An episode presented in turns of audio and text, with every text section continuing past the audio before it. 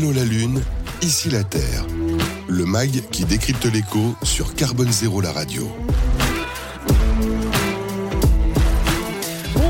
Et bienvenue à Allô la Lune, ici la Terre, le MAG qui décrypte l'écho sur Carbone Zéro, la radio. Je suis ravie de vous retrouver. J'espère que vous avez passé un bel été. On va dire un été, hein, malheureusement, qui nous a ramené à la réalité du dérèglement climatique avec euh, les incendies dramatiques en France. Et puis aussi la question de la sobriété, hein, qui est de plus en plus prégnante. On va y revenir dans cette nouvelle édition, la septième. Une conviction dans cette émission, hein, écologie et économie sont intimement liées. Nous privilégions une approche concrète, économique on va dire, loin des, des sujets idéologiques et du discours incantatoire. Allô la Lune, Ici la Terre, c'est le mag des acteurs qui ont les pieds sur Terre, il faut le dire. Alors, ils sont quatre à avoir les pieds sur Terre et je suis ravie de les accueillir euh, pour euh, cette émission. On fera un décryptage actu avec vous, euh, William Eldin, bonjour. Bonjour. Qui est le CEO et fondateur de 22. Yes. Alors, 22 en chiffres romains, hein, si je veux revenir à des vieilles études latines, on va dire. Et on va parler de sobriété énergétique avec vous et du rôle de l'intelligence artificielle, puisque vous êtes dans ce domaine-là. Enfin, je crois même que vous parlez de deep technology. Vous allez nous en dire un peu plus sur, sur ce sujet-là. Aussi également bah, la question qui dérange, parce que quand on parle beaucoup de numérique, et il va être question aujourd'hui, on se demande si euh, vraiment c'est compatible avec la transition écologique. On va voir ça avec vous, Alain Garnier, bonjour. Bonjour. Qui est le fondateur et président de GemSpot. Alors vous allez nous en dire plus sur le cloud, le métavers. Hein, on va découvrir ce qu'il y a, ce qu'il y a derrière tout, tout cet univers-là avec vous, et puis eh ben, les enjeux écologiques euh, dont je parlais. Alors il est intéressant aussi de parler euh, d'immobilier, hein, parce que c'est un secteur qui bouge beaucoup. Bientôt le CIPCA, hein, le salon de l'immobilier bas carbone, dont Carbone Zéro, la radio est partenaire. On va en parler pas seulement avec Hervé Demeure, bonjour. Bonjour. Qui est euh, cofondateur de Continental Foncier, ensemblier écologique. Hein, c'est ainsi que vous vous définissez. Alors vous êtes dans la construction bois et ça on va en parler en détail avec vous. Et puis on va rester dans l'univers du bâtiment parce que vous le savez, hein, bientôt euh, on se met en place une REP avec une filière du, du recyclage, de la collecte de déchets et l'économie circulaire dans le bâtiment. On va en parler avec Arnaud Humbert-Drose, bonjour, qui est euh, président exécutif de Valdelia, éco-organisme donc qui, s'engage euh, dans pour l'économie circulaire et ça on va en parler avec vous dans un instant. Alors avant de vous interroger les uns les autres, j'ai un petit peu une tradition, hein, c'est de commencer par le sujet d'actu et vous faire aussi réagir. Je disais en introduction, on va dire que le mot sobriété, il est un peu devenu le nouveau mantra, même si on en entend euh, beaucoup parler euh, depuis un certain temps, parce que c'est un enjeu majeur quand on parle euh, de lutte contre le dérèglement climatique. Euh, le 5 septembre dernier, hein, Emmanuel Macron nous disait nous sommes en guerre, c'est un état de fait. L'énergie fait partie des instruments de guerre utilisés par la Russie et nous devons absolument nous mettre en situation de produire plus vite des sources alternatives d'électricité et pas seulement, et aussi euh, des objectifs de sobriété, euh, notamment ben, baisser le thermostat de la température du, du chauffage. Qu'est-ce que ça vous inspire euh, tout d'un coup qu'on soit autant concerné par la, la, sobriété? Allez, William Eldin, attention, c'est à vous que je pose la question en premier. c'est premièrement actuel, deuxièmement important, je pense, qu'on s'en occupe tous et que chacun soit conscient à son échelle. Et puis, bah, troisièmement, ça nous permet d'ancrer ça dans notre réalité et donc bah, de mieux piloter avec toutes ces technologies intelligentes la maison de demain et où est-ce que ça économise, etc. Donc, c'est un sujet qui est plus qu'important pour la suite de l'humanité. Donc, on met les pieds dedans, euh, niveau technologique et aussi, on essaye de s'éduquer. C'est des fois le, le plus compliqué, le plus long de s'éduquer soi-même. Et on met les pieds dedans aussi euh, parce qu'il y a une urgence. Hein. C'est souvent un peu comme ça. Je crois que l'homme, il n'a pas envie toujours de voir la, la, réalité du pire. Hervé Demeure. Oui, il était temps. oui. Il était temps et euh, effectivement, euh, il, il, il, c'est le moment d'y aller et euh, on est sous la contrainte. Alors c'est toujours plus compliqué d'avancer sous la contrainte, mais euh, bon, je dirais que quelque part à toute à, tout, à toute chose malheur est bon. Et euh, voilà, nous, on n'a pas attendu, euh, heureusement, et on a, on a commencé à poser des jalons. Et euh, voilà, maintenant, c'est euh, le mouvement qui doit s'enclencher. Et euh, c'est ça qui est important. Exactement. Et donc, on va voir hein, tout à l'heure comment vous avez enclenché ça depuis, on va dire, un, un petit moment. Arnaud Imberne-Rose ah, C'est un sujet plus qu'intéressant, puisque du coup, c'est effectivement pas forcément la décroissance, et c'est ça qui devient intéressant, où on va finalement trouver un point d'équilibre entre ces questions environnementales et ces questions économiques, puisque du coup on, est dans de la sobriété, pas dans de la décroissance, et ça devient euh, un sujet qui euh, effectivement devient un sujet euh, qui peut trouver un terrain de réalité commune avec l'ensemble des populations, parce que c'est toujours très facile quand on est très riche et très aisé de parler de décroissance. par contre, quand on est effectivement un peu plus éloigné des territoires et autres, la sobriété, à mon avis, est beaucoup plus acceptable et beaucoup plus réalisable parce que c'est le quotidien de beaucoup de nos Français. Mm. Donc, euh, c'est un sujet intéressant. Un sujet intéressant. Alors, vrai mot. exactement. Alors, vous dites pas de sujet de décroissance, on sent quand même monter le sujet hein, de plus en plus. Il y a vraiment une question qui dit oui, non, mais là, il faut vraiment qu'on arrête. On est au bout du modèle. Du coup, c'est pas de la décroissance. c'est D'accord, Un changement. je, je suis opposé à la décroissance euh, bête et méchante qui dit euh, arrêtons de consommer, arrêtons de faire Mm. quoi que ce soit, roulons tous en, en tata euh, comme il, ça a pu être le cas en RDA. Je pense que c'est pas le sujet de l'humanité. Le sujet de l'humanité, c'est de consommer nos ressources de façon différente, voire de changer de ressources. Et c'est là où la sobriété devient intéressante, puisque du coup, c'est pas consommer 10 vaches parce qu'on a envie de fabriquer 10 vaches, mais consommer peut-être une ou deux vaches parce que c'est la quantité qu'il nous faut euh, et à définir hein, ce qu'il nous faut et dans plein de, plein de sujets différents. C'est pour ça que le mot sobriété, à mon avis, est beaucoup plus intelligent que décroissance. Voilà, consommer moins et consommer mieux finalement. C'est aussi tous les enjeux et dont on va parler avec l'économie circulaire. Et puis évidemment, hein, je ne vous oublie pas Alain Garnier pour, pour commenter aussi euh, cette thématique. Je réfléchissais beaucoup là, parce qu'effectivement la question elle est, elle est toujours profonde. En plus, on est dans l'actualité. Moi, déjà, je vais réagir comme citoyen avant de, en tant que chef d'entreprise. Et en, en tant que citoyen, euh, moi, je, je considère que je vois la France telle qu'elle est aussi. C'est-à-dire Mm. qu'en fait, ça fait des années qu'on n'a pas avancé sur les questions, par exemple, d'énergie renouvelable versus nucléaire. On est Mm. bloqué comme l'âne de Buridan, en train de se dire on fait l'un, on fait l'autre, et on se retrouve. Parce que c'est très politique comme sujet Oui, aussi. mais justement, la Mm. politique, c'est aussi prendre des décisions Mm. et non pas juste parler des décisions et avoir des commentateurs sur des plateaux euh, de télé. Donc vraiment, là, il y a une question. On voit la France, faut qu'elle se regarde Mm. dans cette capacité de décision. Moi, ça, c'est ça que je sens. Puis le deuxième point, c'est, alors je vais rebondir là. Moi, cet été, j'ai pas, j'ai pas mal bossé sur le sujet, toujours à titre citoyen, euh, sur les fameuses équations de Kaya. Euh, je sais pas, c'est- Mm. c'est les fameuses équations qui, euh, qui sous-tendent en fait la, la pensée du GIEC. Euh, Kaya, c'est un, japonais dans les années 90 qui a, qui a mis ça, et qui ont été revisitées euh, par celui qui a fait la fraise du climat, Cédric Oui. Redenbach. Voilà. Mhm. Et je vous invite à regarder ça. Il a fait une conf, elle dure 35 minutes. C'est limpide, c'est c'est très très précis. Et justement, il résout le problème entre les, les- ceux qui sont pour la décroissance, ceux qui sont pas pour la décroissance, en mettant par exemple quelque chose en lumière, qui est que la mutualisation, par exemple, est, est sans doute l'effet le plus impactant qu'on peut avoir. Mhm. En gros, la mutualisation, c'est euh, j'ai une voiture, je suis tout seul, on est cinq dedans, je divise par 5 mon bilan carbone. Rien que ça, penser la mutualisation de notre société, évidemment, ça change beaucoup, beaucoup, beaucoup de choses de nos habitudes, de nos petites habitudes. Et moi, c'est plutôt à ça que j'ai réfléchi. Et du coup, là, par exemple, en tant que chef d'entreprise, quand, euh, quand le, le président a dit bon, euh, sobriété, euh, guerre, etc. euh, moi, j'ai simplement dit à, à mon codir, euh, bah, euh, mettons le Genspotien, donc moi la boîte Genspot, en discussion autour de ça. Qu'est-ce qu'on peut faire cet hiver pour aider? Voilà. Euh, parce que je pense que par contre, on a tous à faire quelque chose. Euh, et donc là, il y a on- des discussions, des brainstorms pour retrouver des solutions euh, qui vont sans doute être très pratico-pratiques. Mais si tout le monde fait un petit peu quelque chose, je pense qu'en vrai, il y aura un impact. Il faut, il faut bouger. Voilà, et le faire ensemble. Alors ça, ça m'inspire. J'ai vu il y a pas longtemps une vidéo, un style, on va dire les guignols. Où on disait on a du covoiturage, maintenant on va proposer du co-chauffage. Donc on voit euh, quelqu'un arriver, taper à la porte. Je peux venir me chauffer quelque temps chez vous, ou alors faire du co-mijotage où on se partage le, le mijotage de Bon, c'est humoristique, mais euh, ça fait comprendre que voilà, il faut, va falloir se serrer les coudes. Voilà, exactement. Alors, on va entrer un peu plus dans le vif du sujet avec le décryptage actu. Allô la Lune, ici la Terre. Le décryptage de l'actu. Et ce décryptage de l'actu, il est avec William Eldin.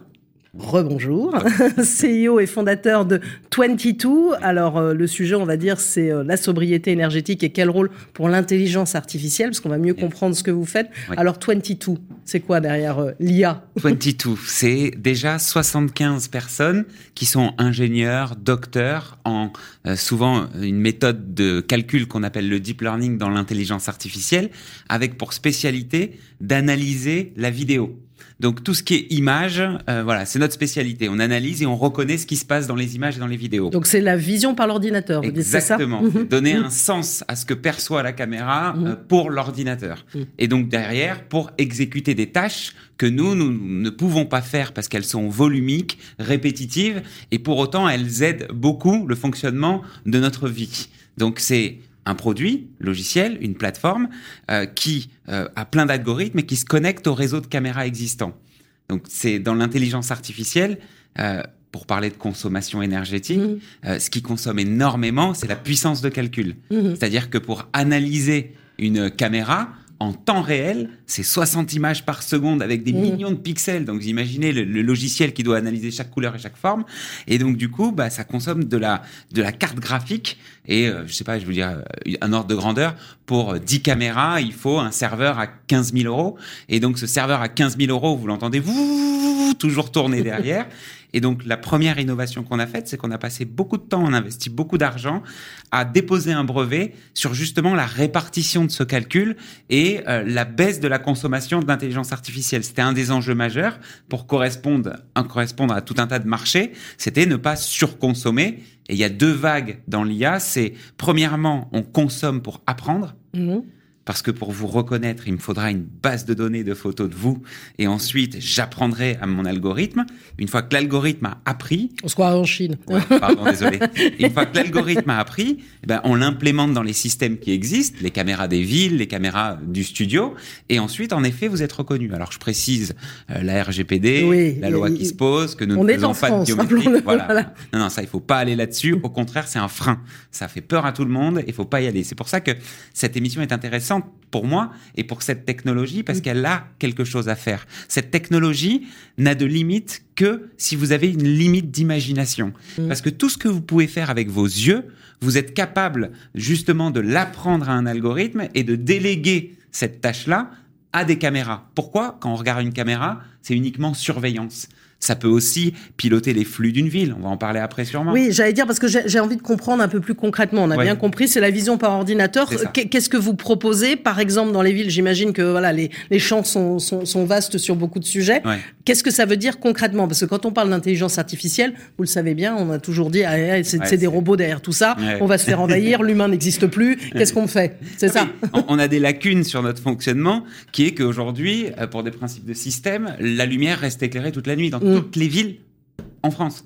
Et ça, ça coûte des dizaines de millions d'euros. Certains commencent à avoir le réflexe d'éteindre, enfin, de Voilà, commencer à réfléchir commence. à éteindre. Mais bon, Exactement. hum, Mais pour piloter l'existant qui changera que sous 15 ans, hum. comment on fait? Bah, On se sert des caméras qui existent, pas la peine d'en rajouter, et on met des règles en place qui dit que si un humain passe entre 1h et 6h du matin, là où on pourrait éteindre à 100% le réseau, Mhm. pour plus de sécurité, on rallume juste quand on détecte un humain. Quand on détecte une voiture, on rallume que 10%, pas la peine, elle a ses phares. Et en fait, le pilotage intelligent de, de, la lumière au quotidien dans les villes bah, permet d'économiser plus de 90% de la facture d'électricité d'une ville sur l'éclairage public. Enfin, c'est c'est pas c'est hyper significatif. Ah, en plus, avec l'idée de maintenir de la sécurité, parce que voilà, certaines femmes n'ont pas envie de rentrer le soir et d'être totalement dans le noir, ou même certains hommes, hein, faut pas stigmatiser, mais c'est ça. hein, ne soyons pas, voilà. hein. Exactement. Et puis on peut étendre cette compétence à euh, tous les autres points de la mobilité qui font consommer. Mm. On voit à Paris et dans les grandes villes, ce qui consomme, c'est d'arrêter beaucoup de voitures et de les faire redémarrer. Mhm. Et aujourd'hui, nos feux euh, tricolores sont euh, vraiment calés sur euh, des euh, secondes précises, etc. Bah nous, on rend ça intelligent, comme si vous, vous étiez sur le feu. Il y a 50 voitures qui arrivent et il y a personne qui attend sur la perpendiculaire. Bah, on va pas les arrêter, ces 50 personnes. On va laisser le feu au vert qui va permettre de passer à ces voitures et de pas faire euh, augmenter le bilan carbone sur le territoire. Donc, en fait, tout ce qu'on peut faire de malin pour fluidifier, nous, avec nos yeux dans la ville, eh ben, on peut le reproduire justement dans, dans ces caméras-là.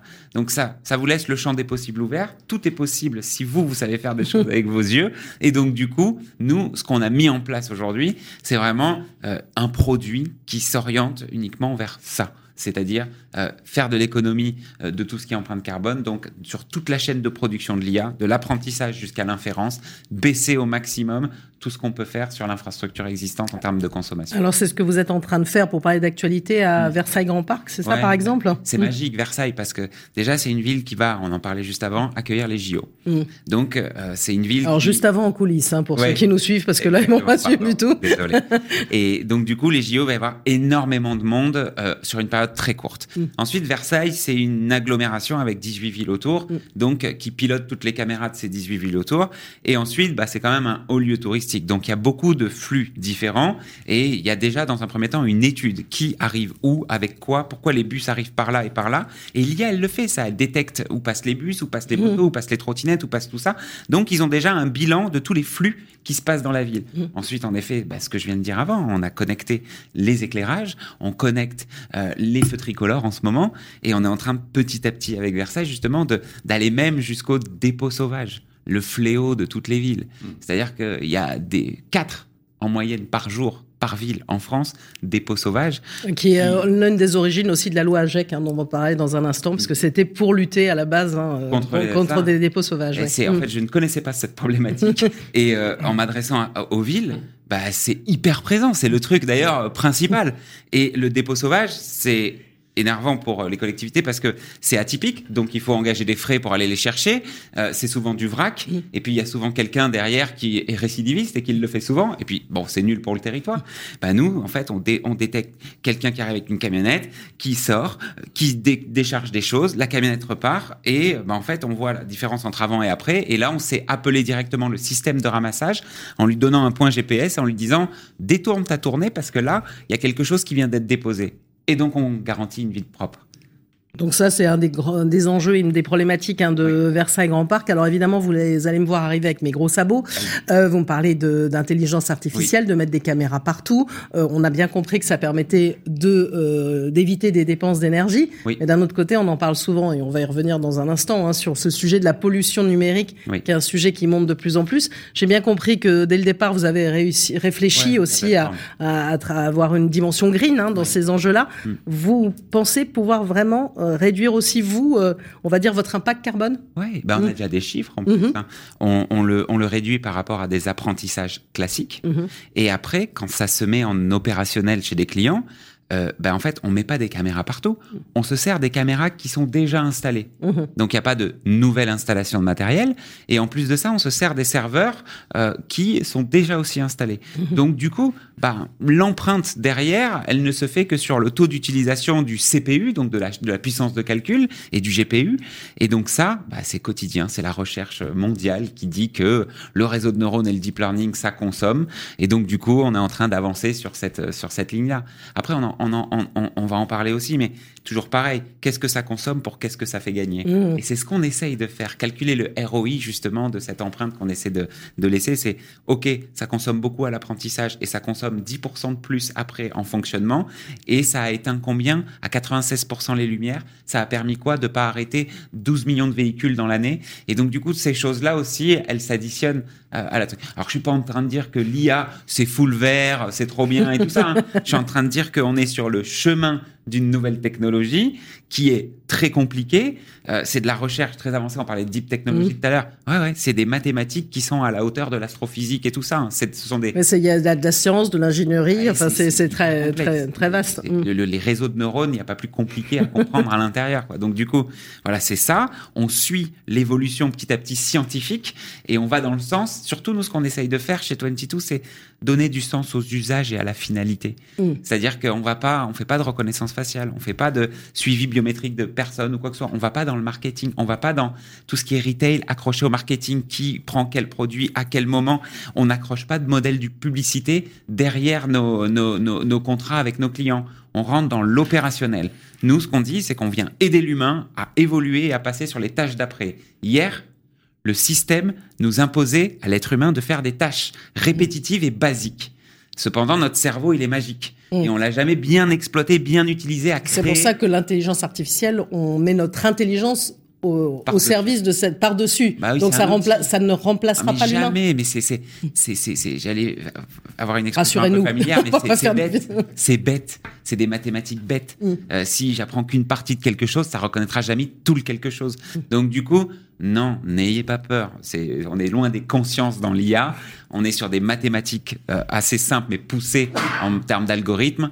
Et derrière, le plus intelligent qu'on a tous à faire, c'est réfléchir ensemble sur les usages qui ont le plus d'impact et nous aider, nous, producteurs de cette IA, à nous donner des idées pour aller dans des endroits où ça aide tout le monde. Donc, en quelques mots, hein, quand on a vu les étudiants là avant les, les vacances, notamment Ouais. beaucoup d'étudiants ingénieurs qui ont dit la technologie ne nous sauvera pas, l'IA nous sauvera pas non plus, mais va nous aider largement. Mais c'est un ça outil, voilà, voilà. servez-vous-en comme outil, ça, ça, ça ira pas plus loin. Ça sera sous nous, on le pilotera et ça remplacera en effet certaines tâches actuelles, Mm. mais qu'on veut laisser, je pense. Bah, merci à vous, euh, William Eldin, Merci. CEO de, de 22, avec plein d'actualités autour de l'intelligence artificielle. Donc, on va surveiller ça, si je puis dire, de près. Merci. Alors, qu'est-ce que ça vous inspire, les, les uns et les autres, Hervé Demeure Euh, on n'est pas dans ce modèle-là chez nous. Au contraire, on est un peu à, à, à contre-courant de ce que de ce qui vient d'être dit, mais c'est normal parce que je pense que c'est complémentaire en fait. Mm. Euh, C'est-à-dire que nous, on est euh, plus intéressé euh, à la robustesse qu'à la performance. Et ça, c'est extrêmement important. L'IA, c'est de la performance. Mhm. Euh, nous, c'est pas la performance qui nous intéresse. Nous, ce qui nous intéresse, c'est c'est la robustesse de ce, de ce que l'on va construire, la simplicité euh, dans son fonctionnement, dans son usage. Euh, tout simplement pourquoi? Parce que euh, on se rend compte que si on veut être très performant dans le bâtiment, en fait, les émissions de gaz à effet de serre, on les multiplie, on fragilise les choses et euh, on obtient finalement des, on, on est totalement contre-productif. Voilà, donc c'est pas la technologie pour la technologie, Non. si je puis dire, dans ce secteur-là, mais une Non, vraie mais, réflexion. Il faut, il faut, il faut quand même imaginer qu'on on revient quand même de vachement loin. si vous voulez, s'il y a, il y a dix ans, quand on a commencé à travailler sur Continental Foncier, si on, on devait comparer le monde du bâtiment avec celui de l'automobile, euh, on construirait encore des 4L Mm. par rapport à des Audi, des Mercedes. Mm. Vous voyez, euh, au niveau de technologie, euh, totalement, et avec surtout euh, très très peu de, de énormément de tâches manuelles, beaucoup de main d'œuvre et de main d'œuvre peu qualifiée dans des conditions de travail difficiles. Et c'est un peu à l'origine de, de, de, de la réflexion qu'on a eue au tout début en 2008, c'était de dire euh, euh, ça peut pas continuer comme ça, surtout si euh, on a, on commence à avoir des, des, des ambitions en matière de développement durable. Mhm. On parlait pas de bas carbone à l'époque, hein, Ouais. ça n'existait pas. On parlait de développement durable, et donc euh, euh, on s'est dit si on veut changer ça, il faut, euh, il faut pas construire de la même façon. Donc on. Eh ben, c'est ce qu'on va voir tout à l'heure d'ailleurs. On va le redévelopper. Je sais, vous avez envie de commencer à en parler, mais c'est important de voir le parallèle aussi parce que souvent Ouais. on parle beaucoup de beaucoup de technologie, toujours plus de technologie. Euh, vers où on va, on voit bien qu'il y, a- il y a aussi une réflexion, même pour ceux qui sont, on va dire, dans un univers euh, comme le vôtre, hein, la science, l'ingénierie. Il y a une vraie réflexion à avoir là-dessus. Arnaud Rimbert-Rose, puisqu'on a parlé de dépôts sauvages aussi. Ouais, alors il y a- il y, a deux sujets hyper intéressants dans ce que dans ce qu'on vient de voir hein, sur le sujet de l'IA. D'abord, c'est euh, rassurer sur euh, effectivement ça va pas remplacer l'homme. Mm. Ça, je pense que c'est essentiel de le dire. On a eu euh, beaucoup de gens qui nous ont expliqué que l'IA allait faire à la place d'eux, etc. Mm. Donc, je pense que c'est bien de repositionner l'IA comme étant un outil. Puis un deuxième sujet qui m'a fait sourire dans votre remarque, c'est cette position des ingénieurs. Ma considération quand j'ai vu, euh, alors moi-même je suis ingénieur, hein, et quand j'ai quand j'ai vu ces, ces jeunes là nous expliquer que euh, on leur avait appris des choses, etc., etc. Et qu'ils allaient faire finalement beaucoup de mal avec ce qu'ils avaient appris. C'était un peu ça derrière. En hein. fait, je me suis posé la question de savoir si, en fait, il n'y avait pas un mot essentiel qu'ils n'avaient pas compris dans leur formation, qui était le Mm. mot d'ingénieur. Mm. Et si on revient en fait sur la définition même de l'ingénieur, c'est l'utilisation pour la résolution de problèmes d'un génie à Mm. partir effectivement de données qu'on a enregistrées. Donc c'est bien peut-être, ou c'est pas bien d'apprendre des choses qui vont être négatives. Ce qui est plus intéressant, c'est d'avoir la réflexibilité du cerveau pour être en capacité, en fait, finalement, de changer le modèle. C'est facile de dire le modèle il est pourri, je vais faire autre chose. Ok, tu vas faire quoi? Donc euh, voilà. Donc je trouve que l'intérêt en fait de l'IA sur euh, ces basses consommations, c'est façon en fait d'utiliser la ville de façon différente. Je trouve ça assez euh, assez futé. Et encore une fois, on voit effectivement que peut-être que le génie humain va nous sortir de cette problématique dans laquelle on nous a positionné. Faut pas se tromper. Hein, euh, Aujourd'hui, on est dans cette position de surconsommation parce que euh, le génie humain nous y a mis. C'est-à-dire que sorti de la guerre, le général de Gaulle a dit il faut que tout le monde puisse consommer, il faut que tout le monde puisse manger. Et on est parti comme ça en se disant bah super, de toute façon on est euh, full credit sur Mmh. l'énergie. Aujourd'hui, j'ai j'ai 47 ans, ça fait euh, pratiquement 47 ans qu'on m'explique qu'il y aura plus de pétrole dans les 10 ans qui viennent, etc. Et c'est jamais arrivé. Je me Donc, euh, souviens d'une chasse au gaspille pendant un temps. Exactement. Exactement. Donc euh, c'est intéressant en fait de voir. alors c'est facile de effectivement dire euh, on, on va faire mieux qu'avant. En fait, on n'a pas les mêmes paramètres. Mm. Et je pense que l'utilisation de ce génie et de cette capacité à, en fonction de nouveaux paramètres, euh, être euh, sur des utilisations différentes d'un certain nombre de, de sujets et de modèles, c'est quelque chose qui euh, doit porter en fait l'espoir dans notre humanité. Et on parlait tout à l'heure de sobriété, et je pense que la sobriété, c'est c'est encore une fois le bon mot, parce que c'est le mot qui va nous permettre effectivement de rentrer dans ces dispositifs. Un mot, Alain Garnier. Dans un instant, on parlera un peu plus de James Watt, Mm. mais pour commenter euh, déjà, le Bah, débat ouvert. Moi, j'aimerais bien parler là justement de l'éthique et de l'IA. Mm. Justement, quelle est l'éthique qu'il y a derrière Ouais. l'intelligence artificielle Et ça va faire le lien avec euh, avec ces fameux étudiants euh, qui ont déchiré leur diplôme, etc. C'est que euh, effectivement, à un moment donné, la question c'est que quand on a une technologie, c'est à quoi elle sert, pour quel Mm. usage? Que, ce que tu as vraiment bien expliqué. Merci. Et le truc, c'est que il faut voir. Moi, je- moi, j'ai fait aussi une école d'ingénieur euh, en, en informatique. hein, on appelait ça encore l'informatique. Vous êtes j'ai- ingénieur aussi Non? Bon, Non, voilà. Alors- Donc, je suis l'ingénieur de. Ah, moi, je de suis pas ingénieur, vous deux- savez. deux. Ouais. On est deux ingénieurs. Deux Ouais, secondes. bah, je, je- je- je- je suis journaliste, Voilà. donc je suis littéraire. hein, Ah. c'est en général Non, c'est ça. pas ingénieur, mon Dieu. Pas... Ouf, je ne suis pas ingénieur, dit-il. Alors, moi, j'ai vu dans mon école, mon école d'ingénieur, fin des années 90, effectivement, on a été très positionné. Moi, j'ai fait des, réseaux neurones dans les années 90. Waouh, voilà. Waouh. hein, voilà. Donc, J'étais un précurseur de ces, ces sujets-là. Mm. Euh, et euh, et c'est des technologies incroyables, Mm. effectivement, complexes, incroyables. Qu'est-ce que j'ai vu euh, dans, dans, dans, dans mon école? Mm. Il y a la finance qui est arrivée là-dessus. Mm. Et, et, et en fait, tous les, les étudiants ingénieurs qui sortaient pour faire des bons logiciels pour aider les gens au quotidien à faire des plans pour les maisons, à faire des, euh, des systèmes de gestion, à, à gérer les villes, ils ont tous été euh, aspirés par la finance pour faire du euh, ultra haute fréquence, euh, trading, etc. Parce que là, les machines pouvaient, comme tu l'as bien expliqué, Mm. être plus rapides pour prendre des décisions et placer ici j'achète du nickel euh, au Nicaragua, je revends du dollar, je rachète du swap sur un risque et hop hop hop, je gagne de l'argent avec des machines. Et l'école a eu un problème. Elle a été asséchée. C'est-à-dire que plus, en gros, euh, le- le- toute la Mhm. finance venait prendre les gens. Donc, personne n'a arrêté ça. Aujourd'hui, on a un problème avec les produits dérivés qui euh, sont un problème majeur. Euh, le président avait dit, un, un ancien président, le- la finance est mon ennemi. Non, la, la finance dématérialisée comme ça est un problème. Et on ne sait pas comment l'arrêter. Bon. Bah, c'est parce qu'on n'a pas mis des règles de- de- d'éthique sur l'usage de l'intelligence artificielle, par exemple, dans la finance. Donc la question, elle est la même sur le marketing. Mhm. Aujourd'hui, c'est catastrophique. Les GAFAM font des choses terrifiantes. Mhm. D'ailleurs, on a des problèmes avec nos données. Donc le point, c'est qu'à un moment donné, on n'a pas compris dans le numérique qu'il fallait arrêter ces armes de destruction massive sur les valeurs éthiques de, de nos sociétés. Mm. Et l'IA, c'est pas méchant. Euh, c'est juste que c'est quand c'est mal adapté pour un usage qui est délétère, Mm. c'est catastrophique. Mm. Et c'est ça qu'il faut, il faut à mon avis légiférer. Il y a une loi en ce moment hein, sur la question de l'IA et de l'éthique, Mm. mais elle est très timide. Elle Mm. est très timide. Mm. Euh, et donc, euh, voilà, voilà ce que ça me fait en tout cas réfléchir. Et ça déplace un peu le débat, en fait. Oui, et ça pourrait presque ouvrir le débat. Je crois que William veut, veut réagir, mais allez-y. C'est toujours le propre dans peux. cette émission. On, finalement, on est toujours encore plus long que prévu parce que ça ouvre, ça ouvre beaucoup d'échanges. C'est hyper intéressant et ça me permet de rebloquer sur. euh, J'ai voulu faire un comité éthique il y a deux ans dans la boîte et donc j'ai commencé à regarder sur le marché. Le comité éthique correspond uniquement euh, à la, au médical aujourd'hui et je suis pas tombé sur des il y a deux ans sur des comités éthiques ou des, des règles et des façons de faire autour des nouvelles technologies. Bon, de fil en aiguille, on a trouvé, on a créé le nôtre, on fait venir des extérieurs, on a des intérieurs et on se pose les vraies questions opérationnelles Mm. sur les finalités. Mais en vrai. Ma génération, elle est paumée là-dessus. non mais vraiment, je- voulais dire cette chose-là, c'est que c'est quoi l'éthique? C'est les mœurs, c'est la géographie d'où je suis, c'est tout ça? Mais moi, j'embauche des Chinois, j'embauche des Africains, j'embauche des... Enfin, c'est- hyper complexe comme Mm. sujet. Euh, Est-ce que je vais dans l'armement ou pas l'armement? Bah non, on se le refuse parce que ça fait flipper. Donc en fait, le thermomètre, c'est la peur de l'autre, mais la peur de l'autre, si je l'éduque, elle se réduit. Donc est-ce que je peux pas aussi éduquer et petit à Mm. petit réduire? En fait, c'est vraiment systémique comme problématique et c'est cool parce qu'il y a plein de choses à faire. Donc on disait il faut il faut faire. Mais waouh, qu'est-ce que c'est compliqué Et le pire, c'est qu'on est assis sur un modèle où ce que tu investis, ça doit te rapporter de l'argent. Sinon tu perds et à la fin tu vires des gens et tu fais une liquidation.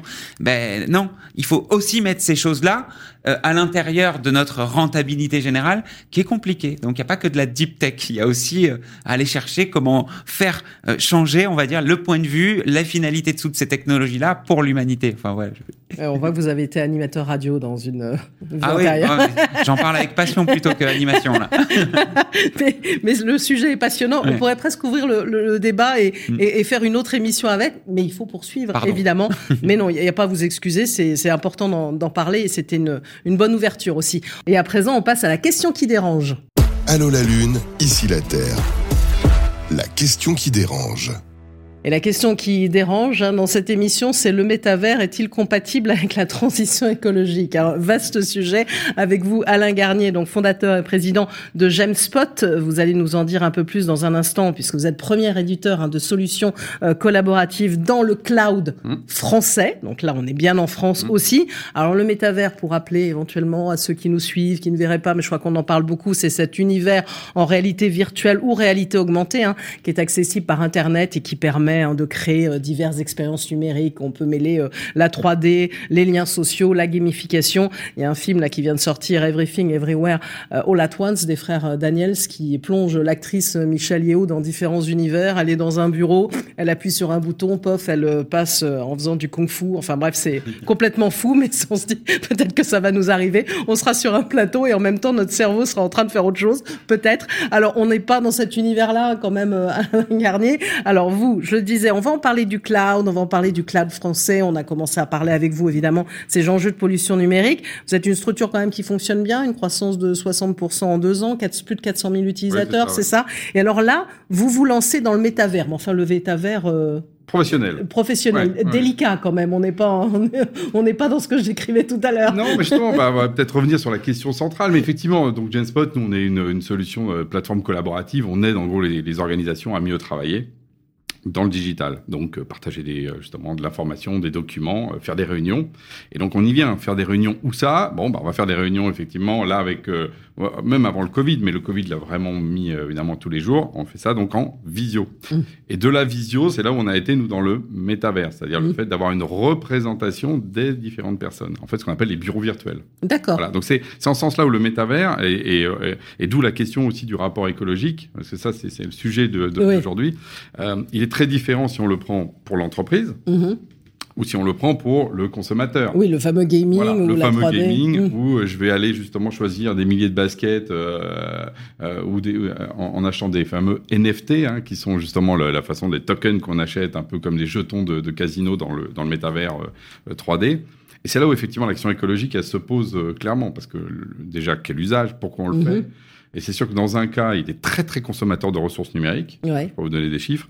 Et quand on est au contraire... Oui, vous pouvez nous donner des chiffres. vous les avez sous les yeux. Oui, j'ai justement, j'ai fait mes, devoirs. Ouais, ouais, j'ai potassé pour l'émission. D'ailleurs, c'est toujours intéressant justement de, poser ces questions-là et pas seulement qui dérangent. Quand on regarde en fait euh, le, la question du métavers dit 3D, je vais revenir dans le monde du travail. Mm. D'accord hein. euh, en fait, on a un, un premier point, c'est qu'on gagne effectivement en, en, en, écologie et en carbone quand les gens sont en télétravail. Mm. Pourquoi? Parce qu'on va éviter des transports. Mm. On va éviter du chauffage collectif sur des surfaces souvent plus grandes que chez soi. Euh, ça, c'est les, deux points. Et par contre... Et de la climatisation collective. Euh, alors, parce que justement, le confort n'est pas au même niveau. Mm. Les gens chez eux ont effectivement un, confort, euh, on va dire, moins important. Oui. enfin, moins important. En tout cas, c'est pas normé. Mm. Parce que je pense qu'on est des fois beaucoup mieux chez soi que dans des trucs climatisés à la défense. Hein. Faut, voilà. Mais c'est moins normé. Et moi, je, là, si je regarde le, calcul, hein, pour un jour de télétravail en plus, d'accord euh, on gagne 140 kilos par, euh, de, CO2 par employé, en fait. Mmh. Donc, c'est un gain euh, net parce que, par rapport à ça. Si on prend le métavers, et par exemple, si on prend les équivalents, parce qu'en fait, c'est difficile d'avoir des calculs. Aujourd'hui, le métavers, il n'est pas déployé au niveau mondial. Mmh. Hein. Mais on est un, un, équivalent métavers 3D, le truc immersif avec les fameux casques de Mark Zuckerberg, de Meta, da, da, da on est sur 200 kilos de génération si on le fait, si on bosse toute l'année avec ça. D'accord. Donc, vous voyez un peu l'écart. que tout d'un coup, on repère la, balance penche du, mauvais côté. Si on prend, par exemple, ce que nous, on a sorti avec Genspot, mm. euh, là, pour le coup, ce que ça rajoute, c'est, euh, vous êtes surpris, 0,1 kg seulement. D'accord. On se dit, mais c'est fou quand même, un, facteur autant. Mais parce que nous, on est en technologie ce qu'on appelle 2D, c'est à deux dimensions, mm-hmm. hein, c'est un peu plus proche de ce qu'on appelle un peu comme mm. les jeux vidéo assez simple. Les visios vont être en, bas, basse définition. Et en fait, il faut voir qu'une image, ça projette énormément d'informations si c'est en HD, si c'est calculé en temps réel, on en a, parlé euh, tout à l'heure. Si justement il y a des calculs pour rajouter un petit lapin qui va courir, en fait, ça demande un calcul énorme, mais sur la machine de la mhm. personne, dans son casque et aussi sur les serveurs. Donc c'est pour bien comprendre. Le plus, c'est que ça soit un bureau virtuel. Ça change de euh, nos fameuses visios euh, qu'on a beaucoup fait et beaucoup pratiqué, et dont certains aussi se sont se sont lassés, parce qu'en fait aussi euh, autour de la notion de télétravail, il y a quand même une, une notion de, de, on a envie aussi de retrouver les autres aussi. Ça, Et donc là, en fait, vous proposez de les, retrouver, mais virtuellement et que ça soit plus simple, peut-être éviter les transports. Mmh. Déjà, mmh. l'idée, c'est de se dire, à un moment donné, on accepte le fait mmh. que le télétravail se devient massif. c'est deux, trois jours de télétravail, voire plus. Il y a des boîtes qui sont à 4, 5 jours de télétravail. Et que donc, du coup, quand vous regardez, vous avez euh, pratiquement la moitié, les trois quarts de l'entreprise qui va se retrouver, en fait, chez eux, tout seul.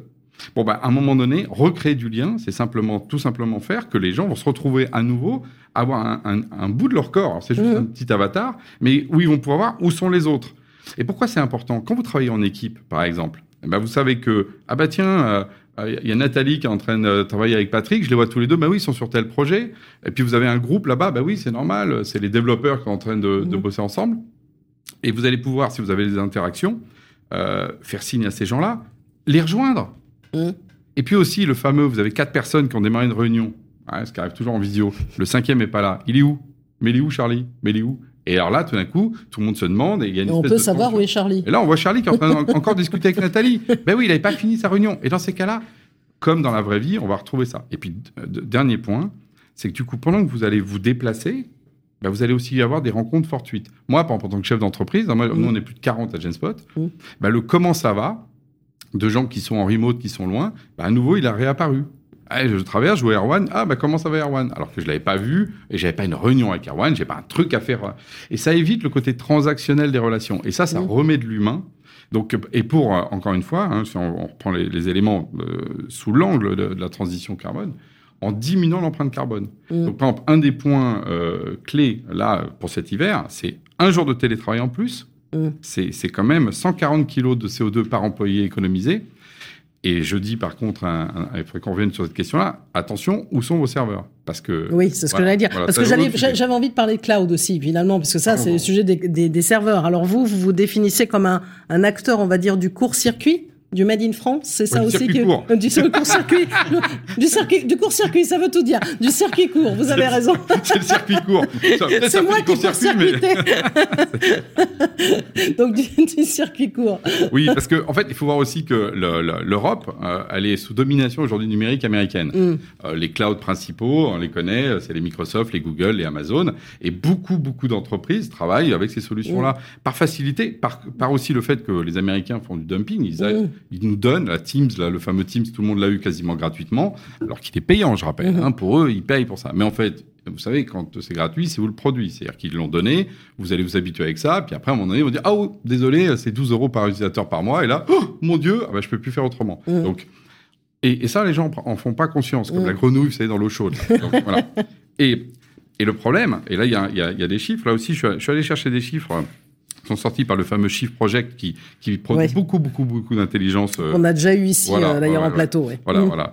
Euh, je suis pas forcément d'accord sur leur position nucléaire, mais sur le reste, je trouve qu'ils sont très, très euh, intéressants.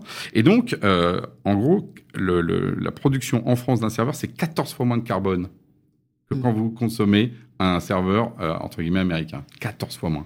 Shift Project. hein, je, voilà. Il y a pire, hein, les Chinois, c'est, je crois que c'est encore plus, c'est 17 ou 18, euh, parce qu'ils ont aussi euh, beaucoup de charbon pour faire ça. Donc, ça veut dire aussi que le fait d'être en plus euh, dans un rapport souverain, c'est-à-dire le fait de faire appel à des solutions européennes et françaises, et non pas, ben, ça paraît évident, d'a- d'a- d'avoir des serveurs qui, qui viennent de, de- d'outre-Atlantique, ben, ça diminue encore les éléments. Donc l'é- l'équation gagnante, c'est effectivement euh, une solution de collaboration, parce que le mail est très très très consommateur de ressources. Donc euh, d'avoir des fichiers partagés, bah, on partage, donc on, mutualise, donc c'est Mhm. mieux pour le carbone. Deux, d'être plutôt dans cette logique justement de métavers 2D pour justement avoir ces bureaux virtuels. Et trois, d'être plutôt souverain, d'être local. L'écart, hein, euh, nous, euh, j'ai calculé, c'est 500 kilos de CO2 économisés par employé Mhm. avec une solution de Genspot par rapport à euh, être justement sur un, un métavers américain. Vous vous rendez compte? Mais la concurrence est rude aussi, donc il faut. bah, la il faut y aller, concurrence, hein. c'est que d'un côté, bah, la concurrence, c'est qu'aujourd'hui, euh, c'est des outils où aujourd'hui on vous les donne gratuitement. Encore une fois, C'est ça. Encore une fois, Mm. réfléchissons à ce que ça veut dire. Derrière, ils captent nos données pour faire d'autres choses. Euh, C'est-à-dire que euh, quelle est notre éthique? Un chef Donc on en d'entreprise revient aussi aujourd'hui au choix du consommateur ou au choix de l'entreprise. du consommateur et de l'entreprise. Mm. Aujourd'hui, un chef d'entreprise qui choisit d'aller sur Microsoft, par exemple, assume que euh, a un différentiel de carbone, voilà, euh, qu'il qu'il- qu'il- qu'il fait peser à la société. Et en ce sens-là, il est responsable. Et il Mm. ne pourra pas dire un jour, je ne savais pas. Voilà, je, je l'ai dit au micro, je le répète. euh, voilà, il faut passer sur des clouds européens. Euh, et pas seulement Genspot, hein, il y a plein d'autres produits euh, d'ailleurs. Moi, je, je suis là pour parler du secteur que, que de voilà. Mais, euh, cette relocalisation, elle est aussi vraie pour les crevettes qu'il faut pas aller décortiquer de l'autre côté de la terre, euh, que pour les, le cloud. Même si on a l'impression que c'est plus immatériel, ça Mhm. passe euh, comme ça dans les réseaux, mais c'est essentiel et ça fait partie des responsabilités, les, pour moi, de tous les, les chefs d'entreprise. Ouais, et peut-être que cette prise de conscience va devenir en- de plus en plus grande parce que bon, il y a des grands noms qui le disent. On sent quand même le, se- le secteur, il évolue quand même. Le Enfin, on le met de plus en plus en avant, Ouais. la pollution numérique. Donc, Ouais, par la et- force des choses, il va falloir bouger. hein. Et, à- et à, et à telle enseigne que d'ailleurs, par exemple, euh, bah, le, ministre du numérique, hein, Jean-Noël Barrot, a, à la fois une feuille de route sur la souveraineté Mhm. numérique industrielle, parce qu'il y a aussi une question euh, derrière ça, et également écologique. Mhm. Et je pense que c'est en ce sens-là où le numérique, il peut aider à partir du moment aussi on se... Alors par contre, il va falloir qu'on fasse des gros efforts, par exemple qu'on accepte qu'effectivement, on ne peut pas euh, avoir des produits gratuits américains, parce qu'effectivement, c'est du dumping, pas seulement euh, économique, mais c'est aussi un dumping écologique aujourd'hui. Mm. Et qu'après, on finit par le, payer. Donc, clairement, là- là-dessus, on a une responsabilité, l'Europe, de, de, de tout simplement s'assumer en tant que nation, y compris sur le numérique. Eh ben, merci à vous, euh, Alain Garnier, fondateur et président de Gemspot. Alors, on a parlé beaucoup, beaucoup hein, de numérique depuis le début de cette émission euh, Allô la Lune, ici la Terre. On va passer à présent au secteur du bâtiment. On sait à quel point aussi son impact, on va dire, est lourd en termes d'empreinte carbone, donc c'est important. Peut-être une petite question pour commencer. Alors, je trouvais un chiffre en 2021. Est-ce que vous savez combien représentait euh, la construction bois en termes de construction neuve euh, en France? 5-10, ouais. Ouais, j'y 3%. Non, c'était 16 c'était 6% en 2016 et on doit être autour de 10%. Voilà, c'est ça. Donc on peut, mais vous étiez plutôt quand même pas mal, hein. sachant que euh, la maison à ossature bois, hein, c'est la technique notamment de construction euh, qui est la plus utilisée en France. hein. C'est bien ça, Hervé Demeure, à peu près. En tout cas, en, en termes de bois, hein, je m'entends Euh, je crois, oui. globalement. Enfin, en tout cas, c'est c'est c'est ce qui est dit. Alors, on va aller un peu plus et en comprendre un peu plus sur cette construction bois avec ce coup de projecteur. Allô la Lune, ici la Terre. Coup de projecteur. Ce coup de projecteur sur la construction bois avec vous, Hervé Demeure, cofondateur de Continental Foncier. Alors, d'abord, vous, vous avez commencé à le dire dans l'émission, hein, vous existez depuis 2008, hein, c'est ça? Donc, Oui. euh, j'allais dire, ça fait un petit moment que vous êtes parti dans une démarche écologique, on va dire. Vous vous définissez comme ensemblier écologique du bâtiment. Qu'est-ce que ça veut dire derrière ça? Ah, un sanglier, bah, c'est par opposition à, au caractère forain de la construction traditionnelle, où on amène des matériaux sur site et on, on peut faire, on peut couler du béton, on, on pose des tuiles, euh, voilà, on, on colle des isolants, on installe des menuiseries, etc. Nous, notre objectif est de travailler de manière différente dans ce qu'on appelle le hors-site, Mhm. c'est-à-dire qu'on va s'attacher à faire construire en usine de manière industrialisée des sous-ensembles que l'on va ensuite assembler sur site, c'est cette notion d'ensemblier et euh, le fait de travailler avec des matériaux biosourcés, avec euh, du bois, etc., notamment, euh, c'est la, la dimension écologique, donc c'est pour ça qu'on est ensemblier écologique. Ensemblier écologique avec plutôt du résidentiel, c'est ça dans, Essentiellement, dans ce oui, que vous faites 90%, 95% Et même. vous êtes, vous définissez comme le premier promoteur immobilier bas carbone en Ile-de-France, c'est ça? Je me trompe Oui, pas parce que les ça. autres qui sont très connus sur la place sont- se sont créés euh, à quelques mois près pour certains, à quelques années pour d'autres. Bon, peu importe, c'est pour la petite histoire. euh, ouais, on a effectivement qui a été créé en 2008. On a livré notre premier programme en 2010. Mhm. Donc ouais, c'est la préhistoire du bas carbone. Avec euh, notamment bah, parmi vos clients, vous avez beaucoup de bailleurs sociaux hein, qui Oui. sont très engagés sur ces sujets-là, bon poussés aussi par la réglementation, hein, par la force des choses. Euh, oui. Tout à fait, puisque bon, l'État euh, impose à, certaines personnes, au travers de ses réglementations, des niveaux de, performance, et aux bailleurs sociaux leur demande plus, justement, pour créer, je pense, un effet, une dynamique plus importante. Euh, donc, le fait qu'on ait travaillé avec les bailleurs sociaux, nous leur avons apporté beaucoup de solutions dans ce sens-là, qui leur ont permis, euh, dans tous les programmes qu'on a pu leur livrer, d'être vraiment en conformité, voire même parfois en avance par rapport à, ce qui leur était exigé par l'État en matière de, performance environnementale. Alors vous avez un exemple, on va dire, de réalisation emblématique dont, dont vous êtes fier en particulier, que vous voudrez mettre en avant? Euh, bah oui, puisqu'on a livré en 2021 un, un programme qui était labellisé sur la RE 2020 avant même qu'elle soit en vigueur, D'accord. Avec euh, une performance que ce qu'on appelait à l'époque le E2C2, donc une performance énergétique, euh, euh, je dirais de, de, de milieu de gamme, si on peut dire ça comme ça. Et mais par contre une performance carbone euh, très importante au, au maximum. Et c'était c'est surtout ça qui nous importe maintenant. Euh, le bas carbone, on l'obtient euh, essentiellement par les, euh, je pense, le- le- la qualité de la construction de l'enveloppe que l'on va construire, et ensuite par les performances énergétiques. Et euh, donc je pense que le, le, la, la, performance énergétique, on l'a euh, on l'a atteinte déjà avec la, ce qu'on a appelé la RT 2012, mm -hmm. où là les progrès ont été vraiment très très importants. On est arrivé à des niveaux de consommation maintenant qui sont euh, qui sont euh, que, que, moi je trouve plutôt bons par rapport euh, par rapport à ce qu'on avait il y a il y a, il y a 10 ans.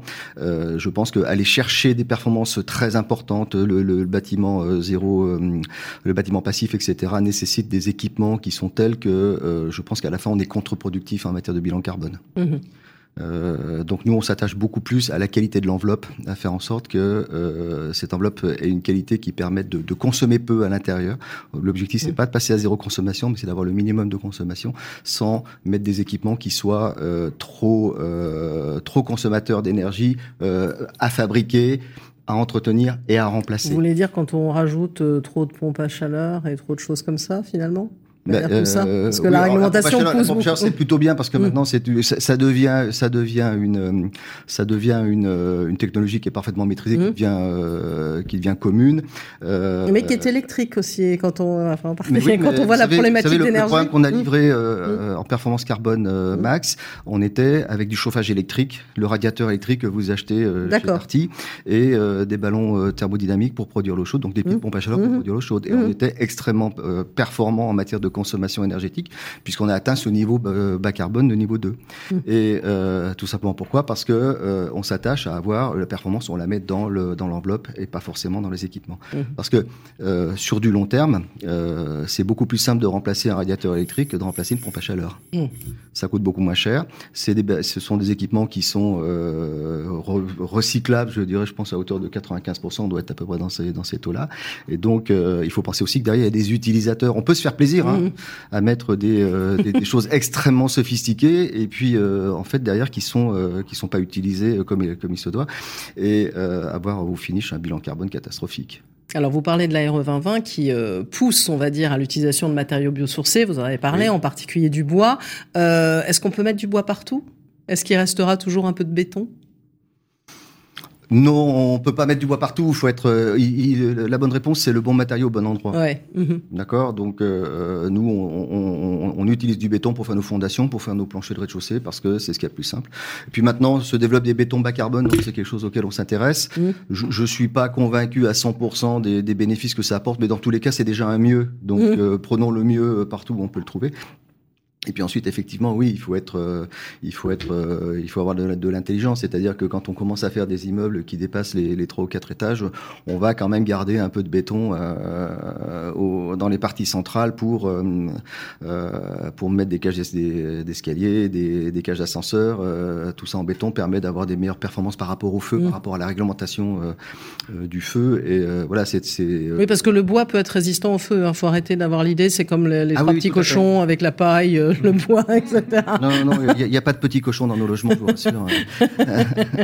euh, non, non, c'est bon. On l'a vu avec Notre-Dame. Oui. Il, y, a eu des, il y avait eu des, des, des, des images assez, euh, assez explicites où on mm. voyait des, poutres de Notre-Dame qui avaient été, euh, qui avaient été tronçonnées mm. et on voyait très bien que ça avait brûlé sur 2 cm, mais que mm. l'âme de la poutre était, ouais, ce qui est bien la était preuve, toujours là et qu'il n'y avait pas de souci. Quoi. -hmm. Si les, le retrait de Saint-Heure avait été en bois, il se serait peut-être pas écroulé aussi vite. Exactement, oui. Peut-être. Il faut, il faut, il faut y réfléchir.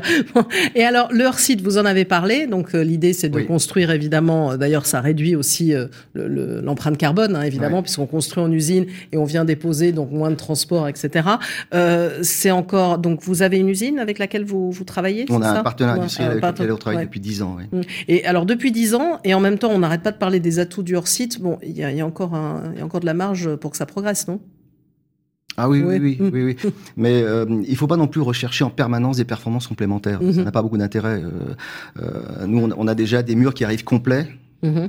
un, un, bâtiment d'une vingtaine de logements peut être en hors d'ordre en 15 jours, 3 semaines. Mm -hmm aller gagner trois jours de plus, c'est pas ça qui va faire une mmh. grande différence. Euh, donc euh, l'industrialisation, elle est, elle est de se dire est-ce qu'on travaille en 2D ou est-ce qu'on travaille en 3D. Mmh. Voilà, là c'est les, les, choix, euh, les choix stratégiques qui sont, ils sont là. Euh, et, et, et, la décision, elle, se, elle va se prendre en fonction de ce qu'on veut construire. Si on mmh. construit une, une, résidence étudiante avec des petites boîtes de 20 mètres carrés, on a plutôt intérêt à être en, en 3D. Euh, si on veut construire un immeuble avec des, des ambitions architecturales un peu plus, un peu plus poussées, on va être plutôt là en 2D. et après le niveau d'intégration l'intégration.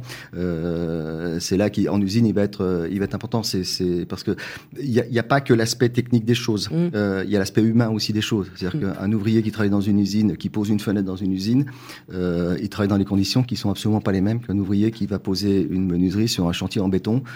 et il peut y avoir aussi des nouveaux, et finalement des nouveaux profils aussi qui peuvent être intéressés par ce type de métier aussi avec l'évolution dans les usines. Ouais. Mm. Alors, ce qu'on se rend compte, c'est que euh, il n'y a pas que le dans la démarche qu'on a eu nous, en tout cas, mm. la réflexion qu'on est en train de mener actuellement, c'est de se dire que euh, il n'y a pas que les aspects techniques des choses. Mm. Euh, et, et c'est dans ce sens-là aussi qu'on est on est en train d'essayer de faire un peu bouger les choses. En tout cas, chez nous, on le fait, qui consiste à dire que le, le, le, le, le succès d'une vraie stratégie bas carbone, elle repose pas seulement sur la technique, elle repose aussi sur un, un ensemble de choses qui commencent avec la conception du bâtiment. Mhm. C'est-à-dire qu'on va on va pas euh, confier à une seule personne la conception du bâtiment, on va euh, obliger les gens à travailler ensemble, que ce soit, euh, c'est-à-dire que le, le maître d'œuvre doit travailler avec l'usine en amont de la conception du projet. Tout simplement parce qu'on s'est rendu compte mhm. d'une chose, c'est qu'on ne peut pas construire un immeuble conçu en béton, le construire en bois. Mhm. Et un immeuble qui a été conçu en bois, on peut pas le construire en béton. Et malheureusement, on assiste énormément de, très souvent à des, euh, à, à, des, à des, des demandes de, gens qui disent j'ai conçu un immeuble en béton, mais je voudrais bien le faire en bois parce que c'est dans l'air du temps. Sauf que c'est et on l'a testé, on a payé pour mmh. savoir hein, euh, que euh, que ça ne fonctionne pas. Donc euh, la démarche bas carbone, c'est ce que nous, avec un peu de pression, on parlait d'ingénierie tout à l'heure. Nous c'est ce qu'on appelle un peu l'ingénierie bas carbone. Elle commence par la conception du bâtiment, c'est-à-dire que là les gens doivent travailler ensemble. Mmh. Le, le, le, concepteur travaille avec l'industriel et l'industriel travaille avec le concepteur et celui qui va construire derrière aussi. Ensuite, euh, ça repose beaucoup sur la numérisation. Mmh. Euh, voilà, quand on a euh, numérisé un bâtiment, euh, et eh bien derrière, on sera beaucoup plus efficace dans la construction. J'ai beaucoup d'entreprises qui viennent me dire, oui, mais moi, ma mission à moi, c'est d'aider le maître d'ouvrage à faire progresser son, son projet c'est pas ça qui m'intéresse. Moi, ce que je veux, c'est qu'il le construise tel qu'il a été défini et, et, et, dans le délai qui a été prévu et sans qu'on ait de, de après, le troisième sujet, c'est l'industrialisation. Mmh. Euh, il y a un rapport qui est sorti l'an dernier euh, sur ce sujet-là. Euh, l'industrialisation du bâtiment, c'est une tendance qui est mondiale. Oui. Inéluctable et mondiale. J'ai le sentiment qu'en France, on n'est pas en retard, mais on n'est pas en avance non, plus, et que il serait quand même temps de s'y mettre de manière beaucoup plus. Et ça, de toute façon, c'est forcément l'avenir. Mais l'industrialisation, attention, et, c'est là que ça blesse euh, souvent les architectes qui, eux, ont, le sentiment que ça vient prendre sur leurs prérogatives de concepteurs, etc. C'est pas, c'est pas vrai mm. du tout. Quand l'architecte travaille en amont avec le, avec l'usine, eh bien, on sort des, des, des, projets qui sont, qui sont quand même très chouettes.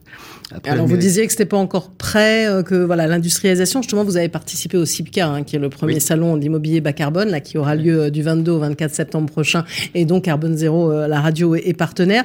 Vous le disiez tout à l'heure, hein, quand vous avez commencé, euh, vous voyez que les acteurs du secteur en étaient plutôt, si on veut comparer euh, avec l'automobile, à la 4L. Est-ce que vous sentez que les acteurs sont en train de bouger et de se réinventer, on va dire. Oui, mmh. la, 2020 et, et, le, le, là c'est le maintenant tout le monde a, la fourche dans le dos là, il faut plus le choix, il faut y aller. Hein, Au moins c'est clair, ça mérite d'être clair. Mais euh, j'entends tout et n'importe quoi. J'ai des confrères qui me disent euh, ça va nous coûter 10% plus cher, c'est une catastrophe. J'en ai d'autres qui nous disent on maîtrise le sujet à fond, ça nous coûte, euh, ça va nous coûter plus de 5%, je vous rassure, etc. Euh, euh, c'est un peu grande, euh, beaucoup, encore beaucoup d'interrogations, mais euh, ça, ça, va dans le bon sens, oui, parce que de toute façon, tout le monde est bien obligé de s'y mettre. Il y a des usines qui, qui, commencent à produire du béton bas carbone maintenant, ça commence à mmh. prendre bien. Et les, les grands producteurs commencent à s'y intéresser aussi. Euh, petit peu en retard, mais bon, de toute façon, ils vont, euh, ils ont les moyens pour rattraper le retard très vite. Donc, je, je suis relativement confiant par rapport à ça. Il n'y a, pas de, y a pas de sujet. Et donc, il faudra suivre ça de près et vous retrouver. Juste un dernier mot, oui. Ouais, euh, et, et, et, ce, qui, ce qui était extrêmement important aussi, c'est que euh, on, on s'intéresse pas à la façon dont va être utilisé ce que l'on construit. Mmh.